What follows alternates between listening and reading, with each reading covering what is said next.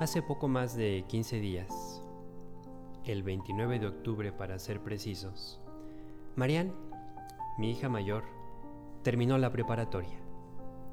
Para Brenda y para mí fue un día muy emotivo, por lo que este momento en sí representa.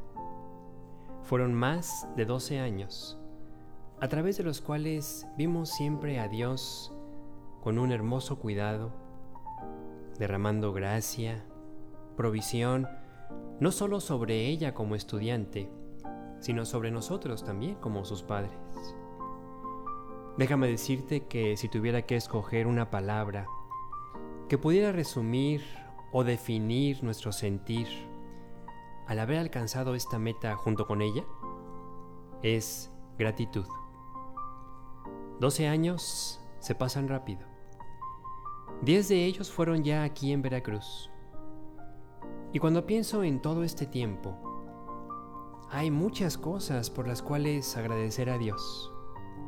Valiosa ayuda que Él nos proveyó de muchas formas y a través de muchas personas. Personas como Sonia, Julieta, Samuel, Tania, Esther, Chuy, Tina y otras que escapan ahora mismo de mi mente pero que en su medida Dios usó para dejar una huella, como una marca de agua que quedó dibujada en este logro en la vida de Marianne. Ha sido hermoso recordar, como la palabra de Dios lo enseña, que así como nosotros en esta relación de carne y hueso nos gozamos con aquellos que amamos, cuando éstos van alcanzando sus planes, y propósitos. De una manera mucho más amplia y profunda, Dios se goza, se deleita en vernos avanzar en la vida y alcanzar lo que Él mismo ha planeado y ha puesto delante de nosotros. Es importante apreciar que Dios siempre nos provee de la ayuda que necesitamos para esta carrera espiritual. Él es quien permite circunstancias, quien trae las personas, a través de las cuales Dios continuamente nos reta, nos alienta y, por qué no decirlo, también nos prueba.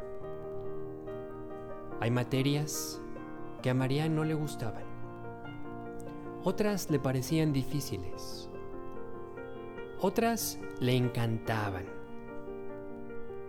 Hubo algunas que ella pensaba que de nada le podrían servir más adelante, pero cada una de ellas formaban parte de esa unidad integral, ineludible de sus requisitos de formación académica de nivel preparatoria. En la vida cristiana no es diferente. Hay asignaturas que nos gustan, otras que si nos dejara Dios, les daríamos la vuelta. Algunas circunstancias las recibimos con entusiasmo y decimos, Dios, gracias por permitir esto. Mándame más de estas. Y hay otras de las cuales nos queremos salir a la primera curva. Queremos renunciar. Porque perdemos de vista que son parte del plan son parte de un proyecto general, son parte de esa unidad integral, indivisible, que es el plan de Dios para tu vida. Un plan que incluye valles, que incluye crestas, subidas y bajadas. Pero en cada una de estas porciones, Dios se ha comprometido contigo a encaminarte y a enseñarte. Dice el Salmo 25, versículo 9, encaminará a los humildes por el juicio y enseñará a los mansos su carrera. Nota cuál es la actitud que le permite a Dios cumplir su promesa en nuestra vida. Dice este versículo, humildad y mansedumbre.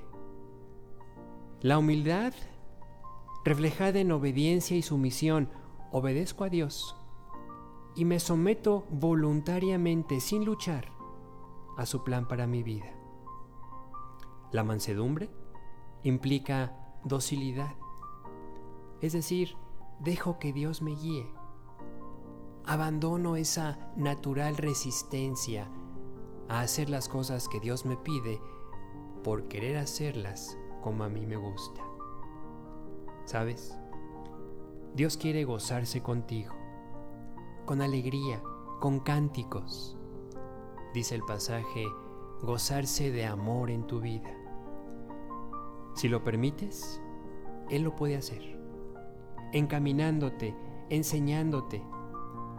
Si tú lo permites, tú no vas a caber en ti de gozo y sobre todo de gratitud cuando vayas alcanzando las metas en el plan de Dios para tu vida.